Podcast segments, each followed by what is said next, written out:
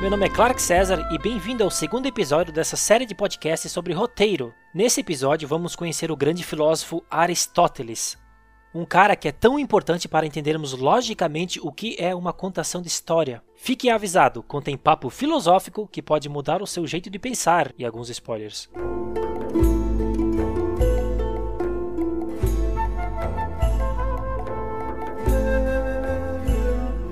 Antes de aprofundar no texto Poética, que nos é interessante estudar, para criarmos um pensamento lógico acerca do processo de construção de uma história, vamos brevemente entender quem foi esse ser místico que é tão importante para nós, escritores, até os dias atuais.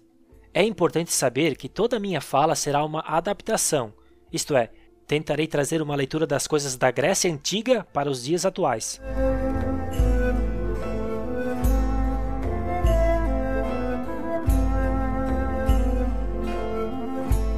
Bruscamente resumido, Aristóteles foi um filósofo grego dos anos 384 a.C. a 322 a.C. Morreu aos 62 anos.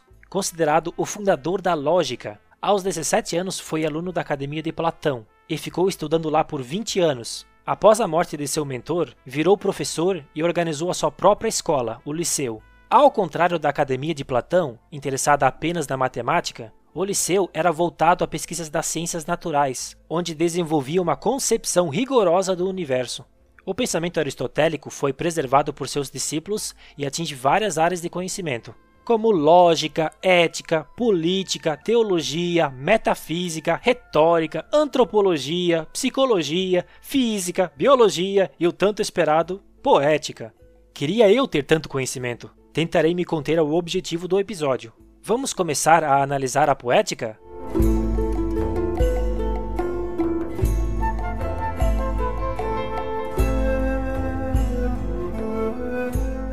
Antes de entrar no texto, acho que precisamos entender o que é belo. Como o dicionário diz, 1. Um, que tem formas e proporções harmônicas, bonito. 2. Que produz uma viva impressão de deleite e admiração.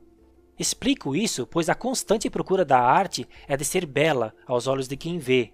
Aristóteles faz essa leitura e explica como é formado essa beleza. Assim podemos compreender melhor seus pensamentos. Creio ser importante também compreendermos o épico e a tragédia, que é muito falado no texto. O épico é uma história mais completa, geralmente seguindo apenas um personagem, sempre no presente e com maior enredo. Já a tragédia podemos entender como momentos específicos, isto é, em uma obra épica pode existir várias tragédias. Peças menores consequentemente tratavam das tragédias, se tornando assim uma.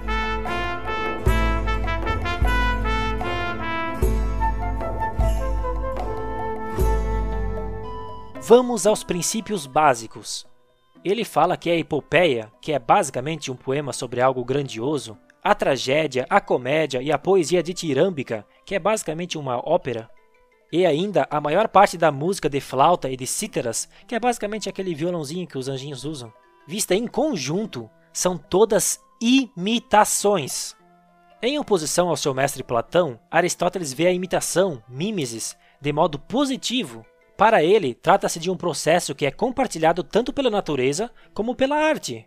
É dessa forma que interpretamos a famosa afirmação de que a arte imita a natureza ou a arte imita a vida, Assim, em lugar de associar a imitação ao falso e enganoso, a imitação da natureza por parte da arte não é um retratar, realizar uma simples cópia do real, mas um fazer como, produzir a maneira de imitar um processo. Imitação como produção. A distinção estaria no caso de que a natureza teria um princípio interno, enquanto a arte um princípio externo e acidental. Aristóteles contemplou a mímese particularmente na poética, analisando nela aspectos diversos, chegando a refletir sobre a possibilidade de a imitação não só reproduzir coisas que são produzidas pela natureza, mas também permitir ao homem se ajudar e completar para si aquilo que a natureza não lhe proporciona. Isso é arte. Isso é cinema, compreendeu? Um exemplo, a obra O Grito, conhece? É aquela obra do suposto ser humano na ponte, gritando com as mãos, assim como Macaulay Culkin fez no primeiro filme de Esqueceram de Mim, sabem? A obra retrata um ambiente abstrato que se assemelha ao nosso mundo, só que distorcido. Isto é a possibilidade de a imitação não só reproduzir coisas que são produzidas pela natureza, mas também permitir ao homem se ajudar e completar para si aquilo que a natureza não lhe proporciona. Muito doido, né? Isso é expressionismo. Você pode aplicar em sua obra. Transforme o seu mundo para que ele reflita a emoção do seu personagem. Pense comigo: se seu personagem chega chateado e não quer receber ligações, está a um ponto de explodir que se ouvir o telefone tocando, o tirará da tomada e jogará contra a parede. E é o que acontece. No dia seguinte, terá uma cena ali no mesmo espaço. O telefone poderá ainda estar ali no chão, fazendo o ambiente refletir o estado emocional do protagonista, especialmente se você não colocar a cena dele quebrando o aparelho. Sacou a parada?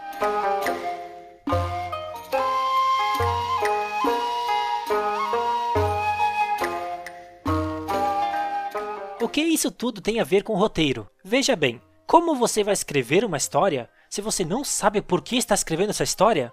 Faz sentido? Vamos lá. Aristóteles fala que essa imitação, vamos chamar de copiar uma história, melhor, né, para nosso propósito, ele divide essa cópia de história em três partes. Ou elas podem ser contadas em meios diversos, pintura e foto, por exemplo, meios, ou por objetos diferentes, isto é, uma música pode ser contada com vários instrumentos diferentes, objetos, ou de outro modo e não do mesmo. Vamos no exemplo de uma música tocando.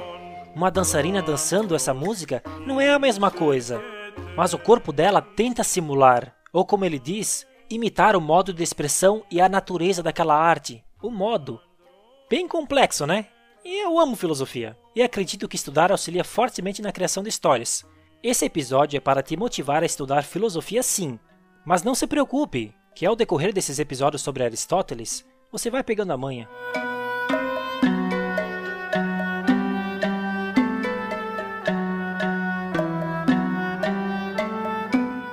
Como aplico meus conhecimentos nas benditas histórias? Bom, pensa comigo. Você tem um personagem isolado por uma dor suprema, digamos a perda de sua mãe. Como você pode mostrar isso em seu roteiro, poeticamente falando? Colocá-lo em pé, à frente de seu túmulo, é um jeito simples de contar esse sentimento, certo? E se em vez disso você fazê-lo ler um poema que tinha escrito para ela em seus anos de colégio? Ou fazê-lo tocar a música favorita dela, em seu violão, em uma ocasião qualquer?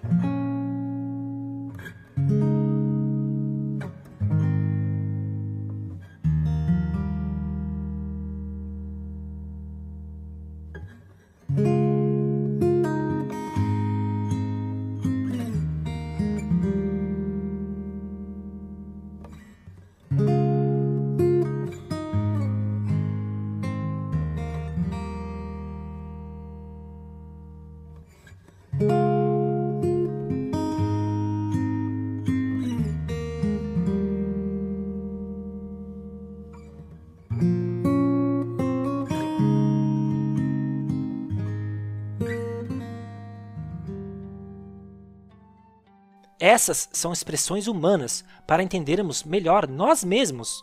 Aqui entra a bendita utilidade de toda essa falação: entender o ser humano, resultando assim retornos emocionais e afetivos para usar na criação de determinada história. Seja humano ao escrever.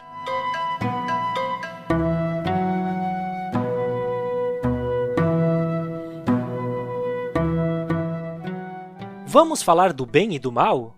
Vamos! Aristóteles fala que uma vez que quem imita representa o ser humano em ação, é necessário que eles sejam bons ou maus. Ele menciona que, assim como na pintura, alguns desenhavam pessoas mais belas que elas, outras desenhavam pessoas mais feias, e outros tentavam se manter igual assim como eram.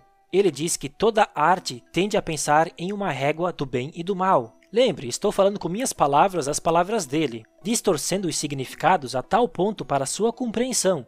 Afinal de contas, estamos em uma época totalmente diferente. Assim como alguns escolhiam contar histórias de pessoas melhores que quem via, outras decidiram contar histórias de pessoas piores. Conseguiu captar a mensagem? Aqui ele descreve a tragédia e a comédia. A tragédia como drama. Quando havia peças que as pessoas viam como modo de se identificar com os personagens, sentindo afeto pelas mesmas dores, claro que muitas das peças falavam de heróis e deuses, coisa grande mas as dores sempre eram humanas. Se ainda não ficou claro, um exemplo. Quando você chorou no começo do filme Up, isso é uma tragédia, pois afinal de contas, esse sentimento de perda é propício do ser humano, tanto a perda de tempo em vida como a perda de um ente querido. Alan Moore, um escritor famoso por histórias em quadrinhos como Watchmen, V de Vingança, comenta sobre como toda história tem um teor humano impregnado, pois do contrário, quem se apegaria? Já na comédia, que ele brevemente menciona, pois o seu suposto teto falando. Teto. Já na comédia, que ele brevemente menciona, pois o seu suposto texto falando especificamente dela foi perdido no tempo, talvez a maior tragédia de todas. Para ele, a comédia era contar a história de pessoas inferiores, algo que os olhos de quem assistia pudessem ver aqueles personagens com uma visão superior, a modo de conscientemente se afastar daquela realidade, a fim de apreciá-la sem precisar necessariamente ser aquilo. Aqui me refiro, logicamente, em classes sociais. Não é à toa que existem milhares de personagens hoje em dia que ainda são vistos como inferiores. Não muito tempo atrás existia um mendigo. Charlie Chaplin você conhece, né? Pessoas desprovidas de inteligência, ou seres que a sociedade como um todo possam desfrutar de suas maluquices de uma mente aberta e imaginativa. Aqui se cabe a comédia dell'arte, um estilo teatral originado na Itália nos séculos XV e XVI. Mas para quem via, era apenas patético e algo que jamais eles fariam, pois afetariam seus status. Esse é meu campo de pesquisa, a comédia e como ela está interligada em nossa vontade de explorar esse mundo.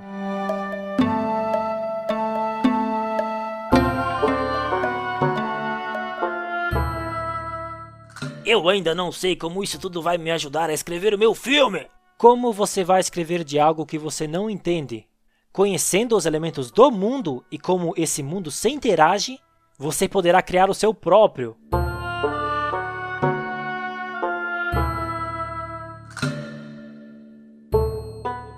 Existem duas causas naturais de nós imitarmos. Uma é que é natural do ser humano imitar. Ele imita desde criança. É através da imitação que gera seus primeiros conhecimentos.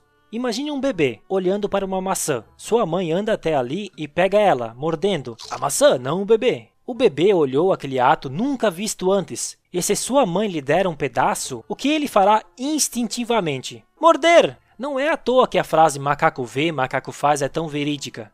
E também porque não a frase confie em seus instintos, não é mesmo? A outra causa é o prazer que gera a imitação. Vamos pensar em um filme onde você vê um professor. Isso, subconscientemente, lhe agrada, pois é verossímil com sua realidade você ver aquilo. Existem professores. Você conheceu alguns e quem sabe até mesmo é um.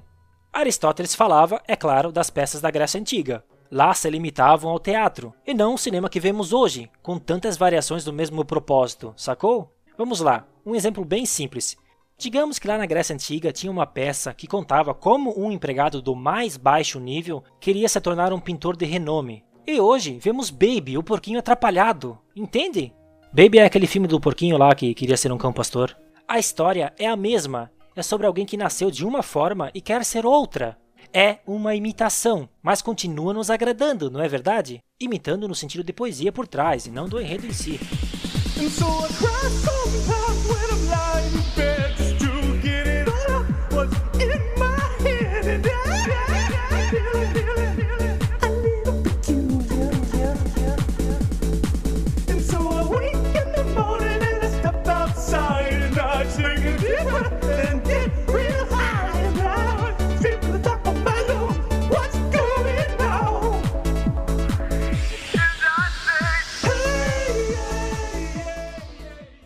Não estranhe se começar a notar muitas histórias atuais como releituras das mais antigas histórias da humanidade. É esse o pensamento crítico que proponho. Não para que você evite escrever algo que já foi feito antes. Bom, também, mas para pensar onde sua história se categoriza e como você pode tirar o melhor proveito dela.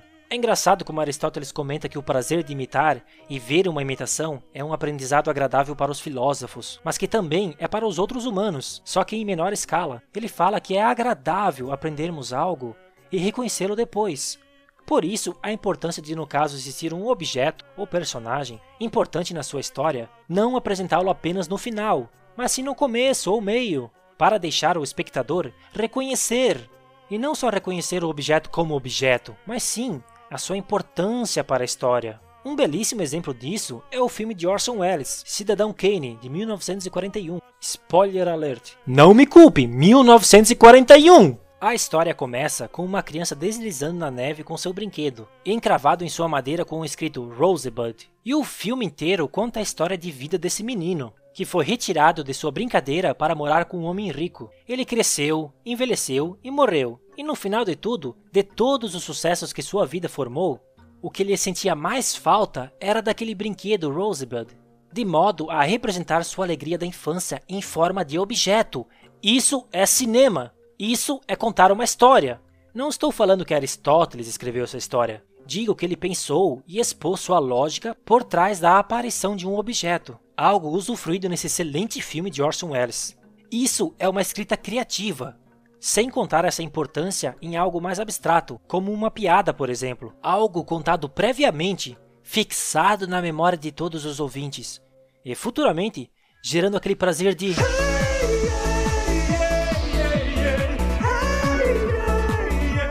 reconhecer aquilo, o famoso callback.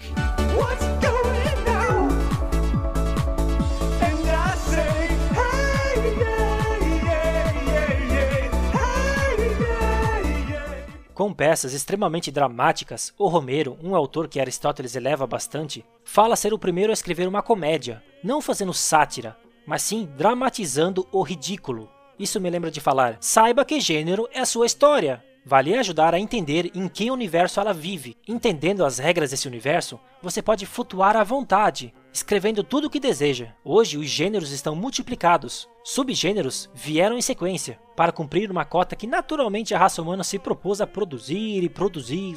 Pois contar histórias está em nós, naturalmente. Assim como quando você indicar esse podcast para um amigo, você vai dizer: Escuta esse cara, ele é sensacional, inteligentíssimo. Ah, conta outra história, cara.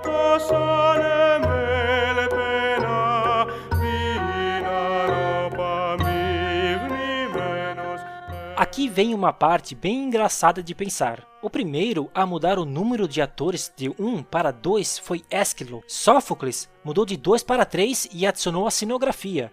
Antes não tinha! Depois a tragédia trouxe consigo a dignidade, algo que era mais comum à sociedade, o realismo. Um artifício mais comum na comédia, que trata o ser como um ser inferior, não em sua totalidade, mas focada em seus defeitos, vícios que eram ridículos.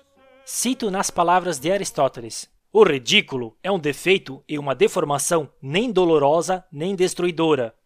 Tal como, por exemplo, a máscara cômica é feia e deformada, mas não exprime dor, Entendeu? Um exemplo claro. Quando você assiste filmes como Todo Mundo Quase Morto, Trovão Tropical, ou qualquer outro que tenha cenas sangrentas, algo que na vida real você sente medo, terror, tristeza, ou seja lá o que for, na comédia é retirado esse significado, criando uma máscara que não lhe afeta e deixa exposto o ridículo, onde o humor é tão fortemente baseado. A comédia foi tarde considerada uma bela obra tanto quanto a trágica. Os próprios atores das comédias eram inicialmente voluntários. Somente depois os poetas cômicos foram lembrados. Fica a dica aí, academia. Comediante merece Oscar tanto quanto um ator de drama. Engraçado como a Grécia antes de Jesus era mais avançada que dois mil anos depois, mas enfim.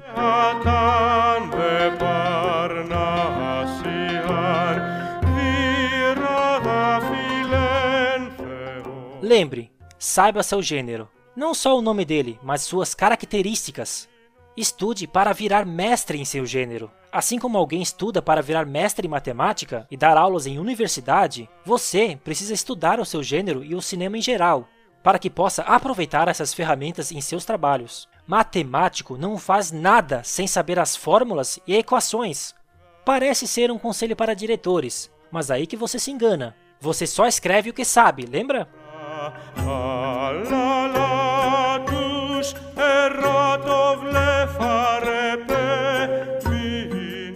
Para ser um bom roteirista, você precisa ser um bom crítico. Quando você vê um filme, consegue criticá-lo de maneira neutra?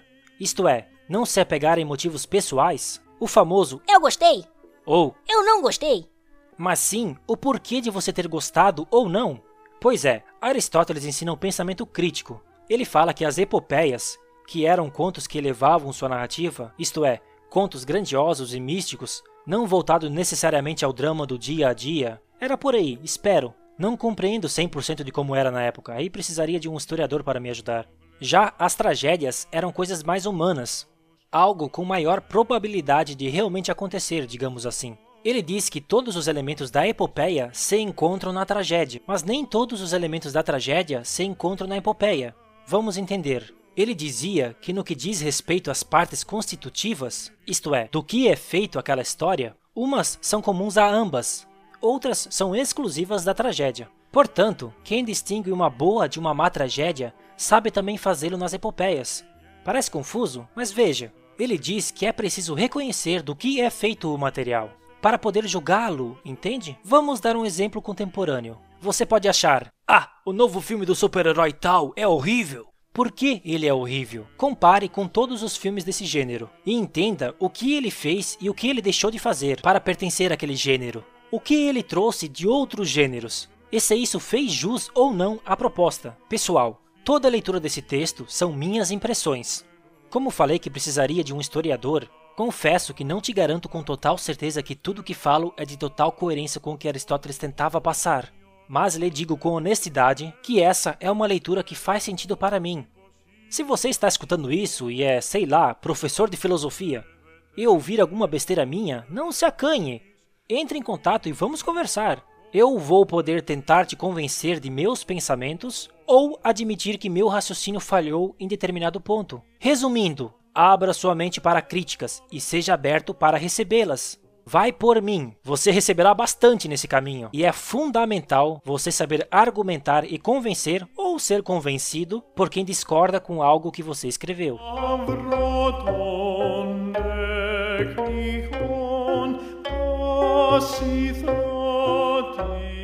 Lembra do que é belo? Pois bem, na tragédia, o belo é considerado as ações dos personagens, que por meio da compaixão e temor provoca a purificação, isto é, através das reações acerca de determinado acontecimento, vamos dizer, um homem pede uma mulher em casamento. Ao escutar o sim dela, o homem começa a chorar. O choro de alegria é algo puro, uma reflexão do resultado de todo aquele amor. Isso é belo, isso é a fundação da tragédia, do drama, e não a sua narrativa em si.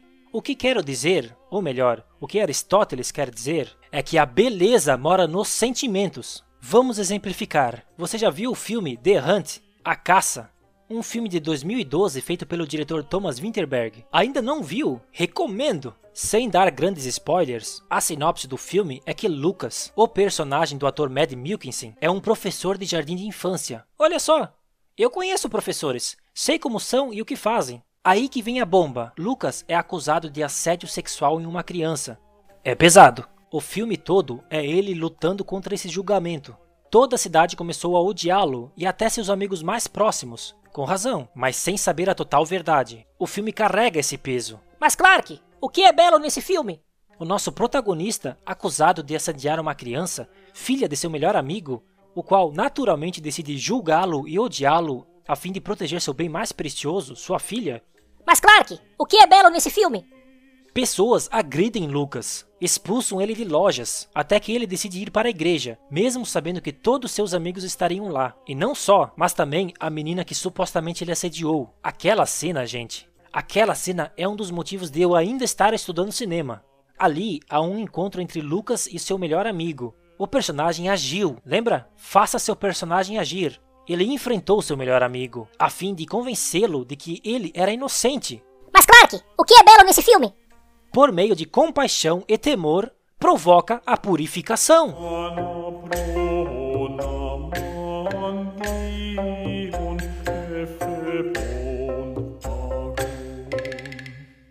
Luz, câmera, ação! Luz é para podermos enxergar o que está em tela. Câmera, bem, ela deve estar ligada. Ação, a ação é tudo! Aristóteles fala que a ação é realizada por dois seres diferentes, dividido em duas categorias, o pensamento e o caráter, e é por causa dessas ações que todos vencem ou fracassam. Ele define o enredo como sucessão de acontecimentos que constituem a ação, e isso está no dicionário! Os personagens nos permitem dizer sobre o que está acontecendo e demonstrar suas opiniões. Exemplo, já assistiu a série americana The Office? Um remake da série original britânica The Office, criado pela fantástica dupla Rick Gervais e Steve Merchant. Em um cold opening, que nada mais é que um prólogo antes dos créditos iniciais, podendo ou não dar continuidade após, o personagem Dwight Schrute coloca fogo no escritório, a fim de analisar seus companheiros em uma situação de emergência. Cada personagem reage a partir de seus pensamentos e caráter. O chefe é o mais desesperado em sair e se salvar, sem se importar com os outros. Pois bom, se você conhece a série, sabe que pensar não é o forte dele. E caráter, por mais que ele tenha, sem o pensamento para analisar aquela situação, não lhe serve de nada. Ou como a personagem Angela, uma amante de gatos, tenta desesperadamente salvar o seu gato em primeiro lugar, pois isto está impregnado em seu caráter e pensamento. Isso é criação de personagem.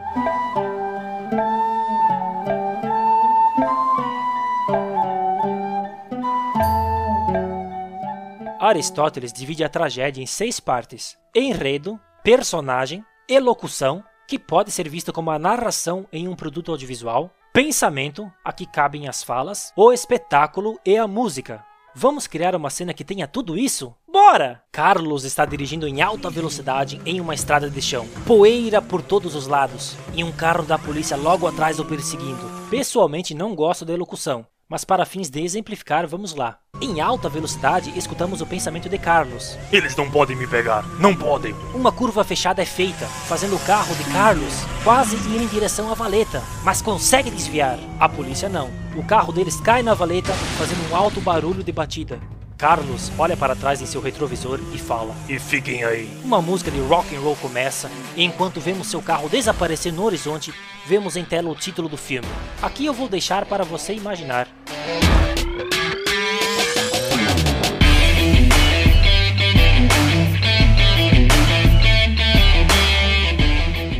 Enredo é homem fugindo de polícia. Personagem é Carlos, o fugitivo. Elocução é o medo dele de ser pego. Seu pensamento. Agora, pensamento, no sentido de fala, demonstra o alívio de não estarem mais o perseguindo. O espetáculo é a adrenalina de ver uma perseguição em alta velocidade, algo que nem em um milhão de anos passaria na mente de Aristóteles. E a música? Bom, a música faz a função de elevar nossos espíritos. Nesse caso, promover um momento de felicidade, mas não a nossa, a do protagonista. Lembra da imitação ser algo natural humano? Pois é, ficamos felizes também. Essa montagem, lembra sobre montagem e como montagem é cinema? Ela usa as seis partes que Aristóteles dividiu a tragédia. E como essa combinação nos faz olharmos pelos olhos do protagonista. Se você tem medo de que seu protagonista não seja amado, ou melhor, não seja entendido, usufrui dessa concepção. Pode ter certeza, se usar corretamente, fará sua audiência entrar instintivamente, lembra do instinto? Em sua história. E como exemplo, ela pode ser qualquer história.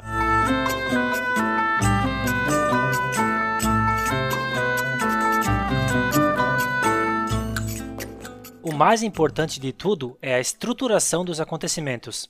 Ele fala que a tragédia não é a imitação dos seres humanos, mas sim das ações e da vida, tanto a felicidade como a infelicidade estão na ação, e sua finalidade é uma ação e não uma qualidade. Vamos entender. O homem que pediu a mulher em casamento e chorou de felicidade. O choro é a ação da felicidade, da ação que o fez ser feliz, pedir ela em casamento. Está fazendo sentido para você? Aqui ele deixa um conselho de vida. Seres humanos são caracterizados pelo seu caráter, mas é pelas ações que são felizes ou infelizes. Faça seu personagem agir. E se você não está escrevendo, se mova, haja, escreva, seja feliz.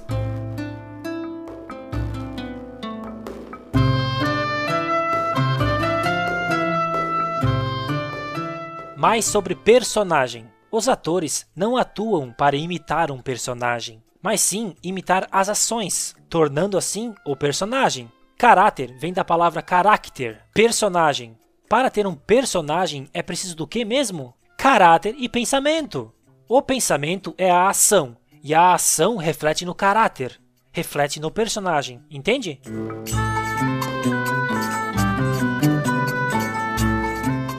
Aristóteles elogia os autores da época e os antigos, para nós mais antigos ainda, de que a maior qualidade na criação de uma história não é a criação do personagem. Aqui voltamos ao famoso Robert McKee, que nada mais é que um repetidor, ou devo dizer, imitador, das palavras desse filósofo, assim como eu. Seu personagem é o que ele faz. Mas para saber o que ele faz, você deve conhecer o seu personagem. Isto é, você criou ele, não criou? Quem ele é? O que ele quer? Quais são seus valores? O que fará para conseguir o que deseja? Personagem mais objetivo mais obstáculo. Lembra do primeiro episódio? Sabendo disso, as ações vêm naturalmente. Vai por mim. E se não por mim, confia no Aristóteles quando ele fala: em primeiro lugar, aperfeiçoa-se na elocução, pensamento, e nos caracteres, caráter, personagens. Vou repetir. Em primeiro lugar, aperfeiçoa-se nos pensamentos e no caráter, e só depois estruture as ações. Isso é conhecer o seu personagem.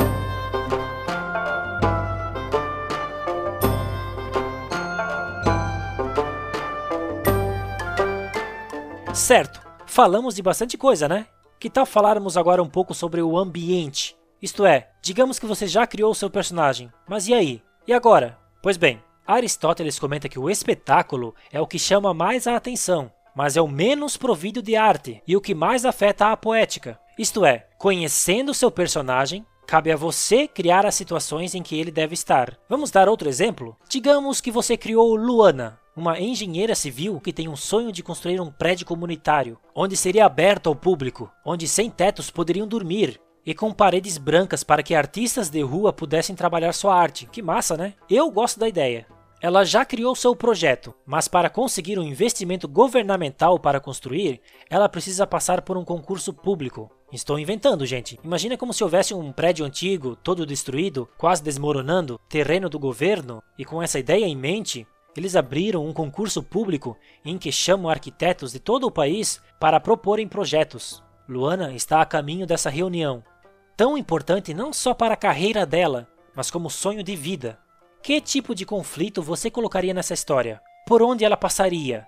Sua função como criador também é criar o mundo à sua volta. Aristóteles fala que essa criação é função do autor, deixando o ator apenas com o papel de reagir com o que lhe afeta. Por isso, deve trabalhar sua ideia a modo de conflitar com o protagonista.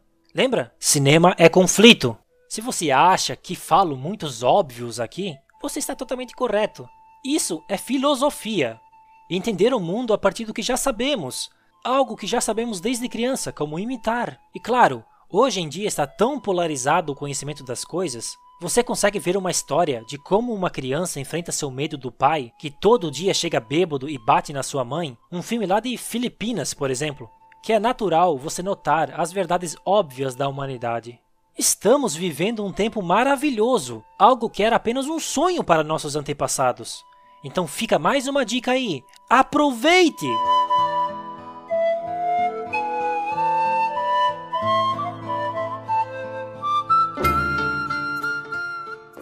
Onde eu estava? Ah, a Luana estava a caminho da reunião, certo? Que tal fazermos ela pegar um ônibus e dentro do ônibus entrar um grupo de marginais? Pessoas que a sociedade rejeita diariamente. Pessoas que, como o grande sábio Eduardo Marinho fala, o crime é da sociedade para essas pessoas. O contrário é só uma reação natural, até porque elas lutam por um bem comum, comer, alimentar a família e, no pior dos casos, consumir. Outro crime que a sociedade aceita para benefício dos que têm muito. Humildemente, cito uma frase de Eduardo Marinho que fala: Por tão poucos terem tanto, é que tantos têm tão pouco. Entenda seus personagens, todos eles. Sempre voltaremos à questão: como você pode escrever sobre algo que você não entende? Se o fizer, tenha certeza que ficará raso e cairá no estereótipo. Eu considero isso um dos maiores pecados de um roteirista. Este ano morreu o ator Chadwick Boseman, que fez o Pantera Negra, tá ligado? Uma grande perda para o mundo, mas graças à sua força deixou seu legado, que respeitosamente resumindo é: seja crítico ao aceitar interpretar um personagem. Aqui é uma dica para atores, mas de novo, cabe a nós, escritores também. Em sua carreira, sempre questionou o porquê de seus personagens estarem no campo do estereótipo, que nada mais é que um, digamos, senso comum, ou comportamento ou estilo de ser de uma grande massa que aparenta ter vivido as mesmas situações na vida. E não é assim, gente. Somos todos unicamente diferentes. E tente entender em que mundo seu personagem vive. E por favor, não caia nessa cilada.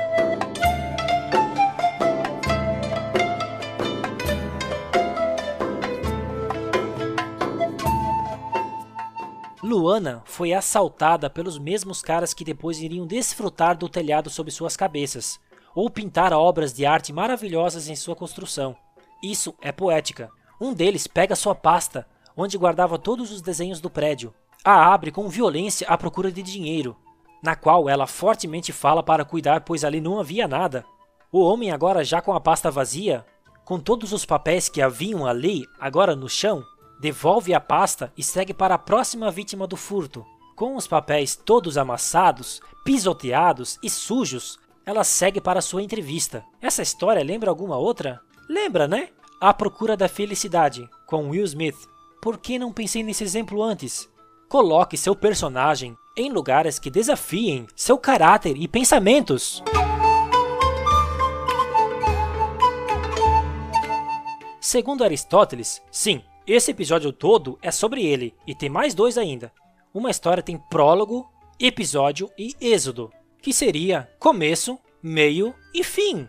Ele define o começo como algo que não sucede necessariamente outra coisa, mas do qual naturalmente algo existe ou virá a existir. Vamos dissecar essa parte que também é legal pensarmos. No começo, você não precisa contar o que aconteceu antes. Existe uma piada no filme Adaptação, escrito por Charlie Kaufman, que tem o Robert McKee como ator, interpretando ele mesmo em uma palestra, e lá ele diz, ou melhor, ele xinga quem começa a história com um flashback, que nada mais é que algo que aconteceu antes do personagem estar presente. Como isso é possível? Bom, não é.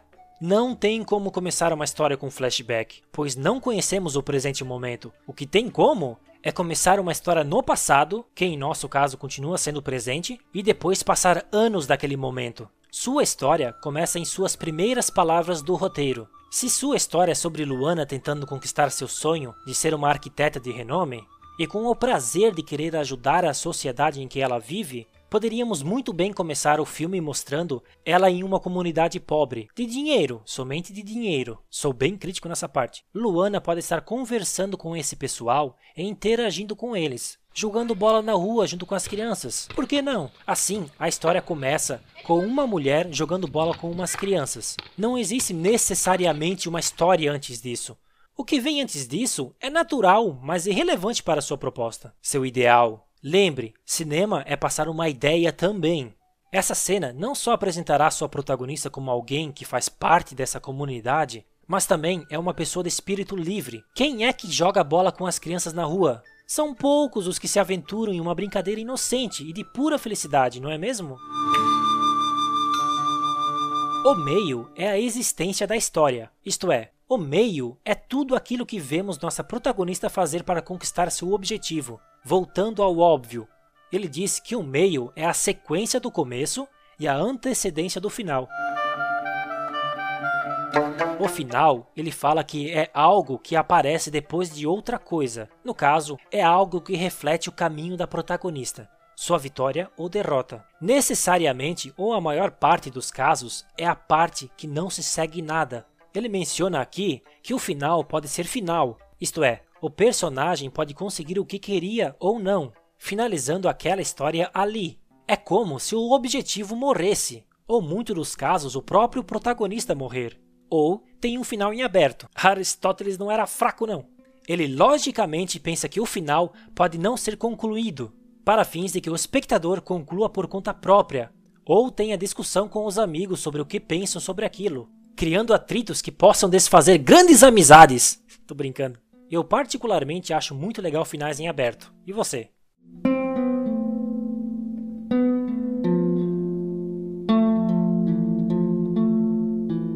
O enredo em si não deve começar nem acabar ao acaso. Devem sempre estar aplicados os princípios anteriormente expostos. Leve a história para frente, faça seu personagem agir e siga sempre sua ideia base. Tente fazer esse exercício para toda a história que você criar. Resuma sua história em uma palavra, de preferência, ou duas, três no máximo se não conseguirem uma. Ela é sobre o que? Qual é o ideal por trás dela? Use o poder desse meio de comunicação para passar uma informação para a humanidade. De preferência, algo que agregue para nossa cultura, nossa comunidade. Para quem não sabe, o cinema no nacionalismo extremo, como no nazismo, era uma ferramenta muito poderosa para propagar a informação do ideal humano da sociedade alemã da época, por exemplo. Use seu poder com sabedoria e nos faça evoluir para o caminho correto. Põe amor nas tuas obras.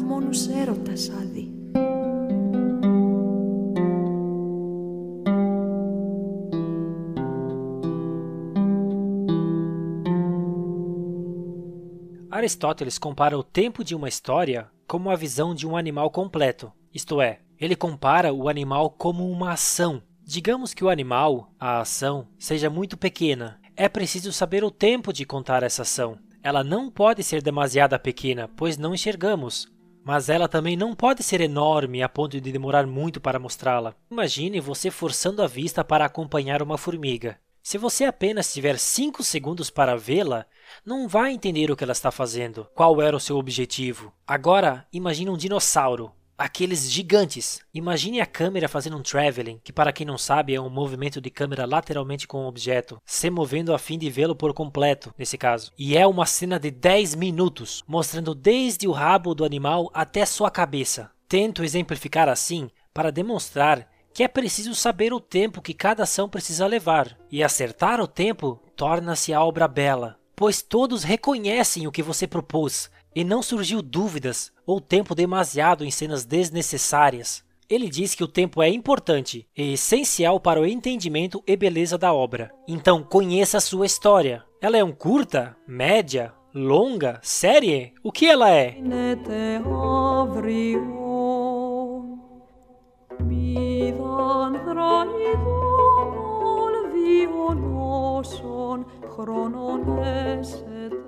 Palavras dele.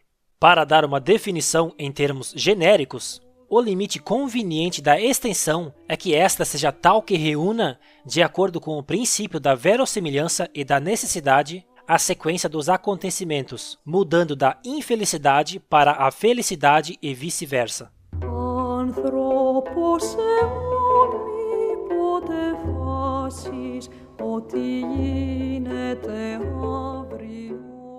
É preciso ter dois ou mais personagens em um filme? Não. Aristóteles puxa o saco do Romero novamente, e com razão, pois esse cria uma história com apenas um homem, mas cultiva diversas ações acerca dele. Aristóteles comenta sobre outros poetas que pensaram nessa narrativa, fazendo uma única pessoa ter apenas uma única ação. E estavam errados, pois numa só pessoa concentra-se uma infinidade de acontecimentos. O que eu entendo sobre isso e o que é relevante saber? Você já viu o filme Um Cadáver para Sobreviver? Ou o título original, Swiss Army Man, no qual prefiro? Nesse filme conta a história de apenas um cara, e com aquela mesma técnica que foi usada no quadro expressionista, O Grito. Aqui mostra o interior do personagem mostrando o exterior. O que vemos é físico e real. O que não vemos é metafísico e abstrato. Pois, pô, é difícil. Nesse filme, vemos o protagonista, Paul Dano, interagir com um cadáver, Daniel Radcliffe, ambos atores sensacionais. A questão é, pode ter sim outros seres humanos na história, isto é, eles estão lá para contar a história de apenas um personagem, o protagonista. Algo interno do mesmo. Entenda, não estou falando para você fazer um filme pós-apocalíptico com apenas uma pessoa viva, assim como a sensacional série de comédia, infelizmente cancelada, de Will Forte, O Último Homem da Terra. Mas que é possível? Sim!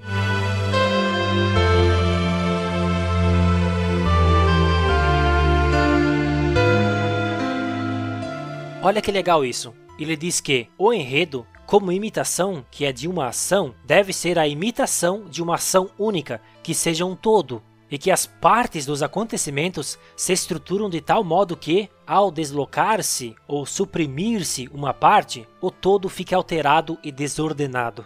Realmente aquilo cuja presença ou ausência passa despercebida não é parte de um todo. Isso é a ideia do filme é aquela palavra ou palavras que você conseguiu resumir de sua história. Falamos disso no primeiro episódio. A cena que você escreveu faz sentido para o objetivo? Se você remover essa cena, afetará sua história? Ficará sem nexo? Se sim, mantenha. Se não, bom, o que ela está fazendo ali?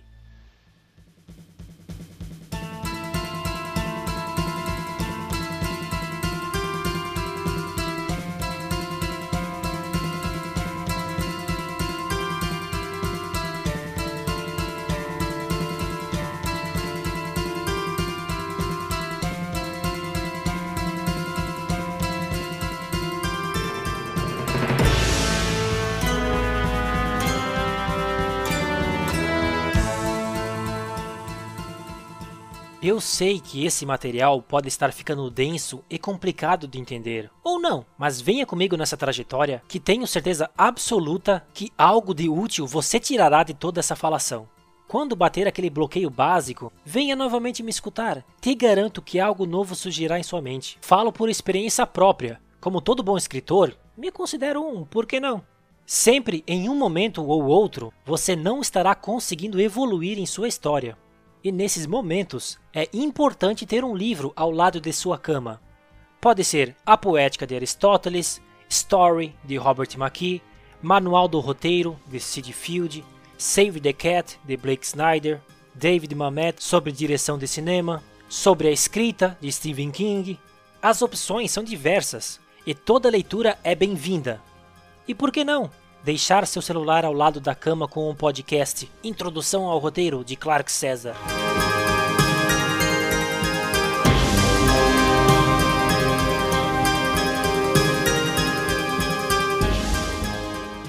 No próximo episódio continuarei dissecando as palavras de Aristóteles, pois de todas as variações dos livros mencionados acima, todos, sem exceção, bebem na fonte aristotélica. Afinal de contas, o homem escrevia antes de Jesus repartir o pão. Acho que ele merece os créditos. Meu nome é Clark César. Obrigado por me acompanharem nesta viagem de pensamentos. E não deixem de escutar o episódio anterior e os próximos. Grande abraço virtual e boas escritas!